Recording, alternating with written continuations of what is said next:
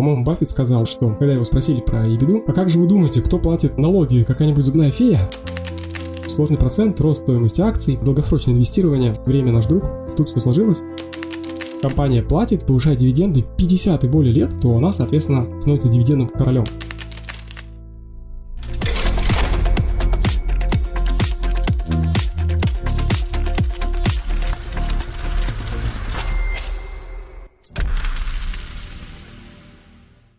Друзья, привет! С вами подкаст FinTarget, меня зовут Антон, и мы сегодня с Тимуром продолжаем четвертый выпуск, который предыдущий был. Теперь в этот раз про показатели и как читать финансовую отчетность. То, что мы в предыдущем выпуске не успели, потому что это достаточно такая большая тема, и чтобы вас не загружать огромным таймингом по полтора часа, вот решили с Тимуром разбить этот подкаст на две части. Тимур, привет! Привет, Антон. Давай тогда сразу начнем карьер, скажем так. карьер. С места карьер, да-да-да. Все, что мы будем обсуждать, не является индивидуальной инвестиционной рекомендацией, советом или идеей купить или продать акции. Какие акции будем использовать просто для примера на показателях. Ну, я думаю, это Да, важно. да. Дисклеймер в начале небольшой. Это никакая не скрытая реклама, поэтому да, именно так. Хорошо. Да. Ну, поехали, да. Окей. Да, по показателям компании разберемся по порядку. Единственное, что вот еще небольшой момент, да, прежде чем рассматривать показатели, надо понимать, что идеальных показателей нету, и все показатели надо рассматривать в контексте. То есть, если мы анализируем компанию, прежде чем мы переходим к рассмотрению именно компании, нам сначала надо проанализировать страну, в которой компания работает, анализируем, насколько страновые риски, да, то есть для этого идет, собственно, оценка по рейтингам стран.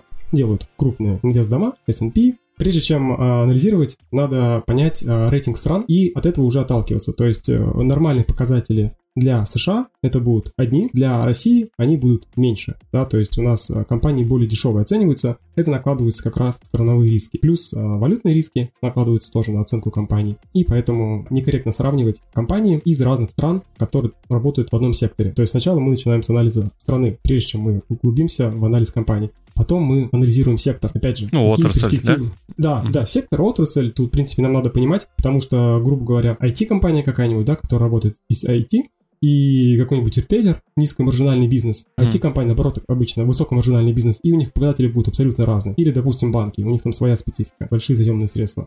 Или фарма, третье там, направление, четвертое. То есть корректно, зачем мы смотрим мультипликаторы, чтобы сравнивать компании между собой одной страны в одном секторе. И после этого, когда мы уже с этими основными моментами мы прояснили, после этого мы уже опускаемся до показателей конкретной компании. Начнем, наверное, с самого такого простого для понимания. Это рыночная капитализация или market cap по-разному называют. То есть, условно, это сколько стоит компания. Считается она очень просто. Есть стоимость акции и есть общее количество акций. Можем посмотреть. Один показатель на другой перемножается. И вот мы получаем рыночную капитализацию. Рыночная капитализация меняется туда-сюда каждый день, шум, да, то есть меняются котировки и меняется стоимость. И тогда вот можно увидеть там в заголовках там газет или где-нибудь еще там. Что Apple там перевалила 2 триллиона капитализация, да? Или Да, да, да, упала там. Ага. Да, там, или там клуб триллионеров, там пять компаний, там Apple, Facebook, Microsoft, Amazon и Google, по-моему. Пятую забыл. А, по-моему, Google. Да. И да, Alphabet. да, то есть, Мгм. да, Alphabet, да, материнская компания Google. И это вот как раз считается все по рыночной капитализации. Мультипликаторы, стоимость акций, для этого существует это основной показатель. Потом мы уже будем его использовать на других значениях. Главный мультипликатор, с которого мы начнем, это PNS, Price to Sales. То есть мы смотрим стоимость акций компании к общим продажам компании. То есть сколько компания стоит и сколько она генерирует выручки. То есть это еще не доход, да, то есть, э, возможно, у нее больше затрат, чем выручки, и она работает в минус. Это очень хороший показатель, потому что, в принципе, выручка, как правило, есть у всех компаний. Они могут быть убыточные стартапы, либо могут быть уже крупные IT-компании, у которых там огромный кэш складывается на деньгах и, в принципе, нет долгов, но по ПНС их можно всех сравнивать. Вот. Давайте на примере, то есть Coca-Cola Да, если так открыть, у нее получается цена акции на выручку 6.36. сравнивать одну компанию, то есть саму по себе в контексте, ну, не очень правильно, да, то есть если мы говорим про Coca-Cola, то можно ее сравнивать с Pepsi сразу. Ну, то есть... э, Да, типа конечно, Coca- конечно, Cola прямой и Cola. конкурент. Ага. Да, ну, хотя они даже между собой. У каждой компании есть там своя специфика, особенно у больших компаний, да, то есть, ну, допустим, Pepsi Cola, Pep, да, если мы берем тикер, они сейчас уходят, ну, не, не то, что уходят, у них достаточно большое направление доходов идет именно от снеков, снековых аппаратов, закуски, перекусы, вот это все. Кола, она сейчас, возможно, не алкогольную продукцию делают, Ну, они вот периодически такие проходят информацию, что они рассматривают, чтобы запустить еще какой-нибудь алкогольный бренд у себя. Ну да, типа какого-то коктейльчика, такого пива. Да, да. Я думаю, такое интересно придумают. Снеков у них нет такого большого направления, как у PepsiCo. Уже да. придумали, и это, по-моему, на латиноамериканском рынке вышло, то ли в Аргентине, то ли в Бразилии. Они этот напиток продают в одной стране. Вот как а, раз ну, пиво. Как... Да, да, а, я ну, слышал ну, как просто. тестирование, да. Да, да, да, да как тестирование. Угу. Интересный, да, вариант. Ну вот я сейчас открыл, да, и Coca-Cola, и Pepsi, получается, вот по рыночной капитализации, то, что мы вначале говорили. В принципе, они примерно равны. Одна Coca-Cola побольше, 232 миллиарда, Pepsi Cola 210 миллиардов. Да, идем дальше. Теперь мы смотрим ПНС. У колы 6,37, у Pepsi колы 2,8. Ну, то есть получается, что кола uh-huh. ценится больше, как инвестор, да, то есть покупает ее больше, нагоняет. Вот. Насколько это корректно? Ну, то есть сам по себе мультипликатор нам сейчас об этом не скажет. То есть мы можем посмотреть в меру в контексте, да, то есть если она там не перекуплена, как она сильно менялась. Оценка по мультипликаторам вообще такой процесс творческий. Нет, в принципе, ни одного инвестора, который скажет, что вот смотрите по этим мультипликаторам, так, так, так, и тогда вы будете оценивать уже компанию правильно. Ну, допустим, мы смотрим ПНС и видим, что кола более перекупленная. То есть, ну, что значит теперь? Не надо ее брать или наоборот, надо брать Pepsi колу, то есть или взять их обоих. Кстати, я так и сделал, они у меня обе в портфеле в публичном. Не знаю, кто из них выиграет в конкурентной борьбе и добавил обеих. Это как Visa и MasterCard. То есть они там соперничают уже там много-много лет. Много-много лет, да, да. Да, и, скорее всего, будут все это продолжать делать. То есть, если мы посмотрим дальше, то есть по другим мультипликаторам, то у колы, к примеру, маржа, она в два раза больше, чем у Pepsi Cola. Поэтому, возможно, ее и оценивают сильнее именно инвесторы. То есть, они готовы ее больше покупать, поскольку видят, что у компании остается больше денег. То есть, грубо говоря, там с продаж, да, sales, то, что PNS, sales, с продажи каждого доллара у Coca-Cola остается 22 цента. В то время как у Pepsi Cola с продажи 1 доллара остается только 11 центов. Uh-huh. Поэтому, возможно, инвесторы больше вкладывают в колу, потому что видят, что здесь больше перспектив. Вот как-то в таком формате, то есть отдельно мультипликатор, и даже то, что мы сейчас два мультипликатора посмотрели, то есть маржу, профит маржи uh-huh. и PNS, price to sale. В принципе, нам это уже картинку немножко получше дало, но тем не менее это... А, Этого еще недостаточно, да. В принципе, даже если мы посмотрим все мультипликаторы, они нам все равно не будут достаточно, потому что, опять же, мы смотрим сначала на страну, потом на общий рынок, как он развивается, сектор, потом смотрим по мультипликаторам, и мы можем сделать ставку, да, то есть мы как думаем, что, скорее всего, компания будет дальше развиваться. И в первом выпуске мы с тобой говорили, что есть целые компании, которые анализируют, умнейшие люди, которые на это учились, потом там 20 лет работали, и они все равно делают ошибки. То есть они думают, что компания будет расти, и компании не растут. Вот, потому что всякое бывает, да, то есть может случиться какой-то форс-мажор, который не рассчитали, может компания, допустим, если мы инвестируем в китайский рынок. Китайский рынок вообще нельзя там особо доверять тому, что они пишут. Uh-huh. Да, или, что или бывает какая-то компания недооцененная, но она может десятки лет быть недооцененной и быть на дне. То есть ее все равно никто не покупает. Да, то есть вот ты там посмотрел, все верно, там прибыль растет, сектор там перспективный, условно, маржа хорошая, долгов мало. Ты купил компанию и ждешь, ну все там, первый месяц она не растет, два месяца, три, там, пять. И ты понимаешь, что ну, все же правильно, что же не так. Ну, всегда есть причина, то есть может быть там какой-то крупный инсайдер выходит из акций и, допустим, цена постоянно не может расти. Из моих недавних примеров компания Innovative Industrial Properties она чем занимается? Она строит специализированные здания и сдает их в аренду компаниям, которые выращивают каннабис, соответственно, в медицинских и рекреационных целях. В США, в тех штатах, где это разрешено. Чем интересно? Компании, учитывая, что она рейд, а рейд это специализированная компания, которая инвестирует в недвижимость, там есть определенные нюансы. Один из них, что они 90% прибыли должны направлять на дивиденды. То есть, соответственно, на развитие у них остается не так много вариантов, либо брать кредиты, либо делать доп. эмиссию акций, размывая долю. Как правило, у рейтов очень большая долговая нагрузка. И на, ну вот, собственно, компания, да, Innovative Industrial Properties, она чем интересна? У нее очень мало именно долгов, и акции она так сильно не размывает, потому что у нее там колоссальный спрос, у нее заполняемость объектов очень высокая, хорошая маржинальность бизнеса. Если посмотреть на нее по показателям, то, в принципе, там не сразу понятно, что она, она очень быстро растет. Но, тем не менее, полгода вот акции не росли. То есть я их купил еще осенью, ну вот уже где-то год назад, получается, первый раз. Они вот как раз год назад стали доступны только на Санкт-Петербургской бирже. Uh-huh. И я посмотрел, она уже была перекуплена, я посмотрел по темпам ростом выручки, доходности, маржинальности, и, в принципе, мне это все понравилось. Я зашел, купил. Жду, когда будет рост. Роста нет, акции упали. Ну, думаю, что ж такое. А я подождал отчетность компании, посмотрел, что говорит руководство. Они говорят, что мы расширяемся, у нас там много денег, все хорошо. Я купил еще компанию. Она не растет опять. То есть она там болтается на одном примерном уровне. Ну, что ж такое? Для этого есть сервисы. Можно зайти, допустим, в Guru Focus и посмотреть. Причина была в том, что как раз основатели компании продавали очень большие доли своих акций. Соответственно, когда цена вырастала, они продавали большой пакет, и цена падала. Компания небольшая, то есть там у нее капитализация в районе там, 5-8 миллиардов долларов, по меркам США это немного. И, соответственно, так как она относительно молодая, доли у основателей достаточно большие. И, соответственно, когда цена вырастала, они продавали, цена падала. Она вырастала еще, они опять продавали, и вот это вот не давало цене, грубо говоря, высоко подняться, потому что они постоянно обкэшивались. Но, соответственно, это не продолжалось долго. Когда они заканчивали обкэшиться, сейчас плюс 30%. То есть от момента покупки моих, да, там плюс 30%. То есть как только они перестали продавать большие объемы акций, компания сразу выросла. То есть это вот один из примеров, когда по мультипликаторам мы это видеть не можем. То есть мы не знаем сделки инсайдера. Помимо основателей, это могут быть крупные фонды которые заходят или выходят из акций. Это тоже большой пример, ну, такой большой сила, большое такое влияние на именно стоимость акций. Почему все смотрят, ну, немножко в сторону Но они просто, они заходят же не на месяц, не на два, они могут и на год, и на два, на три зайти. Ну, смотря что за фонды. К примеру, ну, да, там, естественно. Кэти Вуд, она там огромными средствами оперирует, и прям такие очень спекулятивные у нее заходы. Причем небольшие компании, она может заходить, потом выходить и, в принципе, очень сильно менять цену. Вот. Почему все смотрят, собственно, на доходность трежерей, да, американских, облигаций, грубо говоря, да, американского правительства, когда они берут в долг, и почему все смотрят на доходность. Это считается один из самых надежных инструментов в мире. И плюс он достаточно ликвидный, и плюс он достаточно глубокий. То есть мы, если вы крупный пенсионный фонд, и у вас там условно триллион, не так много инструментов, куда вы можете триллион пристроить, чтобы потом можно было легко его вытащить при необходимости. И вот американский трежеря — это один из таких примеров. Почему так рынок сильно вырос, когда, собственно, доходность падает. И один из вариантов альтернативных, если вам надо показать какую-то доходность, там несколько процентов выше инфляции, к примеру, и у вас они в трежерах, то вы, скорее всего, подумаете, может быть, переложить какие-нибудь акции. И вот мы, собственно, видели, да, что рынок очень сильно вырос. Когда мы слышим, что там собираются поднимать ставку соответственно, это к чему приведет? Что трежера, они, то есть если вы пенсионный фонд, вы, скорее всего, какую-то часть перенесете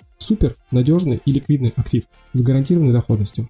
Откуда вы их возьмете? Из акций. И, соответственно, вы забираете, соответственно, акции падают, а, потому что крупные фонды выходят. Обычно это бывает поквартально, Поэтому, собственно, когда конец квартала, и рынки немножко колбасят, они становятся более волатильнее. Поэтому, собственно, мы смотрим и на показатели ПНС, ПНЕ, о которых мы еще дальше говорим, то есть которую мы можем посмотреть доходность в зависимости от того, от ставки именно по трежерям, какую они дают доходность. Так, собственно, акции. Mm-hmm. Да, поэтому сами все мультипликаторы без отрыва допустим, от стоимости трежерей нельзя рассматривать. Ну, как один из вариантов. Так, то есть мы рассмотрели ПНС, мы рассмотрели маржу, да, profit margin, а mm-hmm. здесь еще показатель такой бета. Часто можно увидеть в Тиньковском терминале или там в Инвизии или там других показывают бета. Бета это что такое? Это насколько... Волатильность акций к рынку, да, получается? Да, да, да, все верно. То есть насколько акция волатильна. То есть если бета равна единице, то условно рынок там S&P 500, да, вырос на 10%, и акция выросла на 10%. Рынок упал на 10%, акция тоже примерно плюс-минус на 10% упала.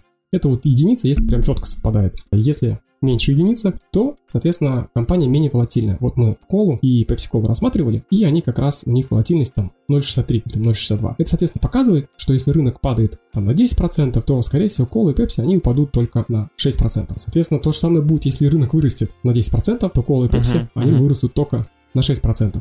То есть они считаются такими защитными активами, и, собственно, бета это нам показывает. То есть как один из вариантов, если вы ждете коррекцию и хотите защитить, там, допустим, вы вложились в какие-то высокие акции, ну, с а, высоко, быстро растущей акцией, допустим, Tesla, или там, там, не знаю, Square, или что-то еще. Какие-нибудь в красной зоне, да, такие высокорискованные, которые, может быть, ну, волатильны на 20% даже в день. Да, да, то есть какие-нибудь такие, ну, 20% это что-то прям совсем такое должно быть. Ну, бывало иногда. Tesla, ну да, Tesla там хорошо взлетал. И вы заработали, да, много, но пока это бумажная прибыль. Пока вы находитесь в бумаге, да, то есть пока у вас накоплено, это все бумажная прибыль. И вот, допустим, вы ожидаете кризис, вы верите, что он будет, вы все рассчитали, и тут несколько вариантов, да, Вариант первый, полностью выйти в кэш и потом, собственно, просадки все купить. Вариант другой, то есть вы можете просто переложиться из более волатильных акций в менее волатильные. И вот для этого нам как раз нужен показатель бета. Соответственно, мы смотрим у, там, давайте сейчас ради интереса посмотрим Tesla. У Tesla, да, у нее бета 1.95, ну то есть 2 практически. То есть если там S&P растет на 10%, то Tesla растет на 20%.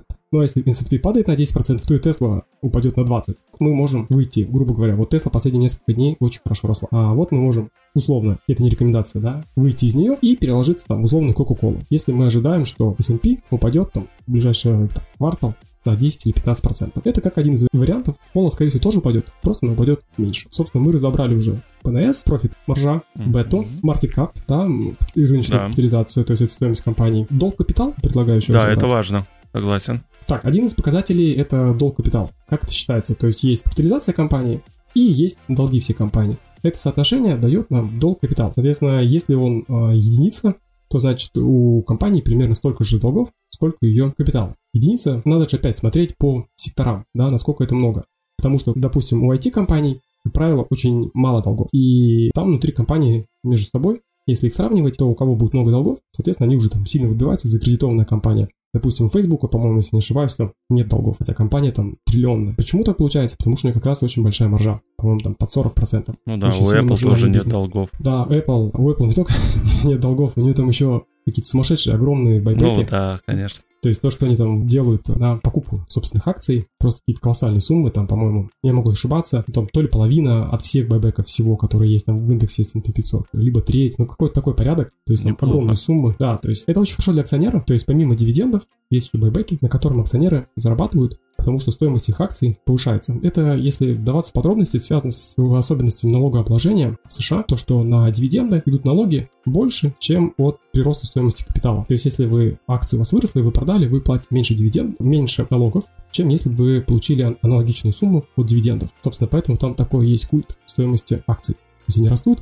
их разгоняют, делают байбеки. Это, собственно, с этим и связано, потому что акционерам это выгодно, фондам это выгодно, в принципе, это всем выгодно. А в Европе там в разных странах по-разному, то есть там на прирост капитала больше налоги, чем на дивиденды, и поэтому там акции растут менее, скажем так, интересно. Насколько вот для инвестора вот этот сигнал, то, что компания объявила байбек, вообще что в таком случае делать? лучше ее покупать или наоборот продавать, или вообще ничего не делать? Как обычно влияет вот это все на рынок? А, вообще влияет обычно положительно, но надо смотреть по общему контексту. К примеру, когда, я могу ошибиться, но, по-моему, месяца три назад Alibaba объявила, что у нее будет э, байбек, какой-то рекордный. А, сначала они объявили, что у них будет байбек, там акции не сильно отреагировали в рост. Потом они сказали, что мы увеличиваем байбек, у нас еще он будет больше.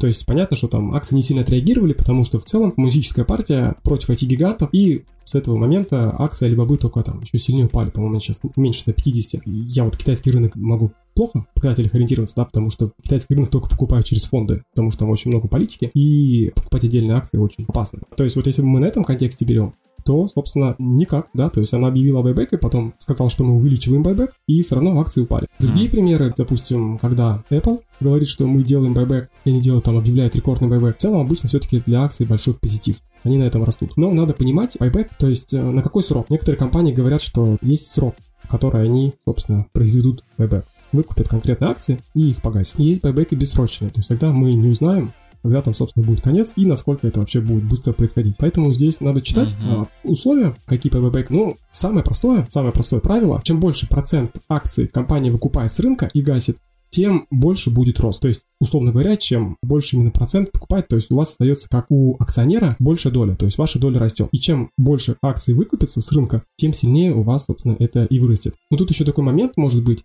что компания может объявить байбек и может просто выкупить крупную долю у одного из крупных держателей. То есть это будет байбек не с рынка, а у какого-нибудь крупного акционера. И тогда, собственно, акция цена может практически никак не повлиять. То есть это надо тоже читать, не просто, что там такая-то компания объявила такой-то байбек, а, собственно, читать подробно на сайте компании, пресс-релизе, что это означает, у кого будет выкупаться, с рынка или у акционеров, или что-то еще. Потому что можно часто увидеть, что какая-то компания там, ну, не берем крупная компания, да, какая-то небольшая компания, объявляет байбек достаточно серьезный, и получается, что 10% от рыночной стоимости компании, то есть это очень большой объем. Потом проваливаешься, начинаешь читать подробней, и просто написано, что компания будет выкупать большую долю у акционеров, которые уже держат, то есть фондов. Это будет не выкуп с рынка. И, собственно, это на акции не влияет по стоимости, по большому счету. Потому что с рынка акций больше не станет и меньше. Просто один акционер не обрушит стоимость, потому что у него выкупить напрямую. Вот такая информация. Понятно. Да, спасибо, да, это важно. Следующий, давай ебеда. Так, ебеда. Я им обычно не пользуюсь. Так, ну, вообще, это прибыль до вычета расходов. Вообще ага. его делали, чтобы сравнивать как раз компании из разных стран. А ну, то есть прибыль до вычета расходов налогов, потому что налоги в разных странах разные, а как-то компании хочется сравнить то есть там из России, условно, из США, насколько бизнес эффективный. И поэтому, собственно, и был такой показатель, который рассчитывает это на основании финансовой отчетности компании и служит уже для оценки того, насколько компания прибыльности без учета вот этих вот амортизационных отчислений. Но, как там, по-моему, Баффет сказал, что когда его спросили про ебеду, а как же вы думаете, кто платит налоги, какая-нибудь зубная фея? Ну, то есть он говорил в том, что показатель немножко лишен смысла, потому что налоги все равно придется платить. Показатель имеет смысл для того, чтобы быстренько сравнить компании между друг другом разных стран, но вот я по этой причине ему не пользуюсь, потому что что сам по себе очень такой, скажем, творческий показатель а, и ага. может вести в заблуждение. Ну, если это корректно, конечно, использовать показатели. Но, тем не менее, можно его использовать, да, как посмотреть, насколько компания в целом эффективна. Ну да, просто я частенько тоже слышу, вот когда тех или иных инвесторов, они просто достаточно часто вот этот показатель упоминают. Я считаю, что значит он, в принципе, ну, для них важен, раз они его обсуждают и говорят. Ну, видимо, да, для кого как. Для кого инвестора, может быть, это не столь такой сигнал, для кого-то это может быть важно. Да, тут э, надо понимать, что принципов инвестирования очень много. Совершенно не значит, то есть там один э, инвестор на другие показатели он не смотрит, на маржу и рост прибыли. Вот он смотрит на эти два показателя и все, там остальные ему не важно. То есть если компания маржинальная и растет там колоссальными темпами, то все, это значит, надо покупать, она и дальше будет расти. В принципе, логика есть в этих рассуждениях, и он смотрит, в принципе, на другие показатели. Кто-то может рассуждать, что нет, там надо стоимостной анализ, надо больше... Ну да, да, смотря какой там поверхностный анализ, да, или какой-то более такой глубокий проводить. Да, то есть кто-то не инвестирует там в убыточные компании, условно. Хотя надо смотреть, почему компания убыточная, если она активно наращивает долю рынка, и у нее основные затраты сейчас идут, ну вот как, анализ SaaS-моделей, да, то есть SaaS-компаний, которые работают по подписной модели у них как бы из ключевых моментов, что бизнес, в принципе, достаточно легко повторить. Ну, там, условно, Spotify, да, когда он только там начинал, то есть стриминговая музыка, да, то есть вы подключаетесь, платите, и у вас есть доступ к музыке. По большому счету, ну, это несложно дублировать. Ну, то есть там Apple дублировал, еще кто-то. Но Spotify огромные средства вкладывал именно в дистрибьюцию, в развитие, подкасты. Но здесь надо понимать, что почему подкасты так хорошо заходят именно в США, в Европе, да, платежеспособный спрос. В целом, реклама на одного там условно американца, компания готова заплатить больше, чем условно там за показ тому же пользователю, но из России. Потому что доходы больше, тратят они больше, покупают они чаще, и, собственно, поэтому так рынок быстро растет. Это еще одна такая рекламная модель. В России, в принципе, рекламный рынок меньше, поэтому надо иметь, да, в виду, что это хорошая модель, она появится, просто мы так немножко оставим по традиции, мы нагоним, но как там таких выкупов в ближайшие там несколько лет ждать не стоит. Когда там за эксклюзивный подкаст, грубо говоря, там США платят там по 20, 30, там 40 миллионов долларов, чтобы они пришли там именно площадку Spotify. Вот, потому что они зарабатывают на рекламе и на росте. Поэтому такой основной момент. То есть Spotify, они очень много вкладывали денег именно в развитие, в покупки, они в какой-то момент там были убыточные, это именно специфика SaaS-компаний. То есть им это можно простить. Есть правило такое, правило 40%, когда вы добавляете рост компании, процентах рост компании и плюс операционную маржу. И вот в сумме у вас должно получаться 40%. Если вы там колоссальными темпами растете, там на 60%, то вы можете работать в минус. Если вы уже достаточно большая компания и не можете так быстро расти, потому что емкость рынка любого всегда ограничена, то тогда вы вынуждены повышать маржинальность, чтобы оставаться интересными акционерами. И вот в сумме рост вашей доли рынка, насколько вы быстро занимаете, да, то есть рост компании, и маржинальность должна давать 40%. Вот это такое вот простое uh-huh. правило, эмпирическое, опять же, которое появилось и для того, чтобы оценивать именно убыточные компании. Но кто-то не инвестирует в убыточные компании. Именно по той причине, что если компания убыточная, то в случае, кстати, падения рынка, такие компании обычно складываются быстрее. То есть теряется не быстрее за счет того, что убыточные, и они могут ну, просто не выжить в конкурентной борьбе. Ну да. Так, давай следующий показатель, дивидендный, да, наверное, возьмем. Ну, не дивиденды. у всех, конечно, дивиденды, не все компании их платят, но это тоже важно. Да, дивиденды. Я, кстати, свой публичный портфель как раз формирую из дивидендных компаний. Ну и в целом мне понятна логика дивидендных компаний. То есть, если здесь брать про цели инвестирования, то есть в конечном итоге мы все хотим заработать. Ну, то есть, конечно, есть небольшой процент людей, которые вкладывают в акции именно тех компаний, которые им просто нравятся. Ну, например, человек слушает Spotify и покупает Spotify, или там ездит на Тесле и покупает Теслу, или там он фанат Apple и поэтому закупает там чистая ну, компания. Да, или Apple. пьет Кока-Колу, да, или Pepsi. Да, ну Баффет, ну, Баффет, к примеру, он пьет Кока-Колу. Всегда. Он ее акционер, там больше 30 лет уже. У него, по-моему, сейчас дивидендов у, у Баффета приходит больше, чем он в свое время потратил на покупку акций. Поэтому Ух такой ты, очень... Неплохо. Да. Угу. Сложный процент в действии. Сложный процент, рост стоимости акций, долгосрочное инвестирование. Время наш друг. Тут все сложилось. И вот, собственно, больше 30 лет уже у Баффета в портфеле Кока-Кола находится. Один из самых таких угу. долгожителей. Дивиденды компании. Когда компания зарабатывает, она готова делиться прибылью с акционерами. И, соответственно, дивиденды принято показывать в процентах от стоимости акций на текущий момент, то есть на момент покупки. То есть если вот мы сейчас открыли Coca-Cola и Pepsi, то получается у Cola 3,1% дивидендов, у Pepsi-Cola там 2,8%.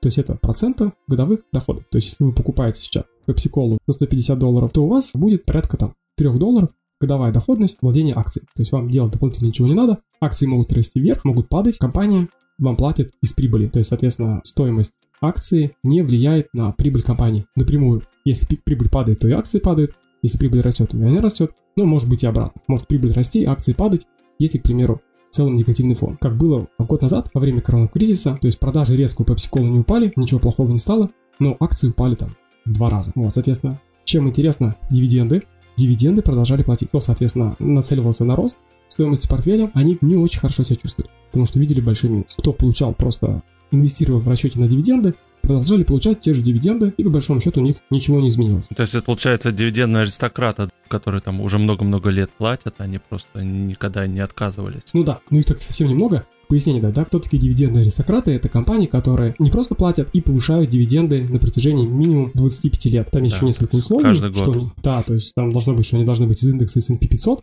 если мы говорим именно про дивидендных аристократов то ли капитализация должна быть, по-моему, от 5 миллиардов долларов, и там еще, вот там еще было, третий какой-то пункт, ну, они должны быть, само собой, прибыльные. Да, это вот дивиденды аристократы, 25 лет и более. Есть еще дивидендные короли, это 50 лет и более. Ух ты. То есть, если компания платит, повышает дивиденды 50 и более лет, то она, соответственно, становится дивидендным королем. Таких компаний, по-моему, я могу сейчас ошибиться, но в районе 20 всего. Ну, и да, там немного. много известных компаний, к примеру, Procter Gamble — это огромный конгломерат, который выпускает огромное количество там различных шампуней, там мыла, зубной пасты, ну, в общем, все, что есть там в магазине. Да, это, бытовая принципе, химия разная. Да, угу. да. Почему они так могут себе позволить столько По-моему, я вот могу опять же ошибиться, они всего платят дивиденды, по-моему, больше 134 лет. То есть они вот именно повышают а, дивиденды около 60 лет, а всего у них дивидендная история там больше 130 лет. Вы просто вдумайтесь, как долго компания платит Вообще просто, да. И делится с акционерами прибылью. То есть это прям что-то такое колоссальное. Я когда читал, да, это прям очень интересно. Почему они могут себе это позволить делать? Это очень немного компаний, кто проходит этот стресс-тест там 25 лет. Почему они могут себе это позволить? Потому что вы, скорее всего, не откажетесь от зубной пасты, даже если будет совсем плохо. Ну, скорее всего, человек откажется от зубной пасты только уже прям в самый последний момент, когда уже все там, все совсем плохо стало. То есть он уже перестанет покупать там технику Apple, перестанет покупать одежду там, и уже последний уже дойдет там до мыла и зубной пасты. И это один из защитных секторов. То есть производители как раз вот эти товары, э, называют товары первой необходимости, они очень быстро отыгрывают инфляцию. То есть вот у нас сейчас инфляция в США разгоняется, но не только в США. И такие компании очень быстро перекладывают инфляцию на потребителей конечных. Деваться некуда, все равно все будут покупать мыло и зубную пасту, и, соответственно, компании увеличивается выручка. То есть цены выросли, выручка выросла, и, собственно, плюс больше денег. Поэтому компания всегда может гарантировать небольшой доход. И это вот, собственно, позволяет ей платить дивиденды десятки, десятки, десятки лет в таком формате. Посмотрите, друзья, обязательно смотрите на мультипликаторы, но не переусердствуйтесь и в целом оцениваете компанию, как правильно Тимур сказал, что сначала обязательно страну, потом отрасль, и потом уже, да, непосредственно смотрим на сами мультипликаторы. У нас ежеквартально, насколько я знаю, по крайней мере в Америке, в США, компании должны отчитываться о своей прибыли там, да, или наоборот, убытках, как правильно читать вот эту квартальную отчетность, ну, потом годовую, естественно, да, спустя год, и на что прежде всего нужно обращать внимание. Я понимаю, что это огромный просто документ, который, если да, открыть, там можешь просто утонуть. Но что можно оттуда почерпнуть инвестору? Рост выручки, особенно если вы инвестируете в ростовые компании, когда ваша цель — это заработать на росте стоимости компании. Это, наверное, основной показатель. То есть смотреть на рост выручки. Второй основной момент — рост долгов. Насколько сильно долги прибавляются, собственно, увеличивается количество долгов. Третий момент больше не к мультипликаторам относится, а именно что там написано. То есть как аргументирует это руководство. Вообще и рекомендую еще помимо самих отчетов читать телеконференции, стенограммы телеконференций. То есть когда происходит отчет, руководители что-то говорят, рассказывают, презентуют свои квартальные ну, отчеты. Подводят какие-то итоги, да. Угу.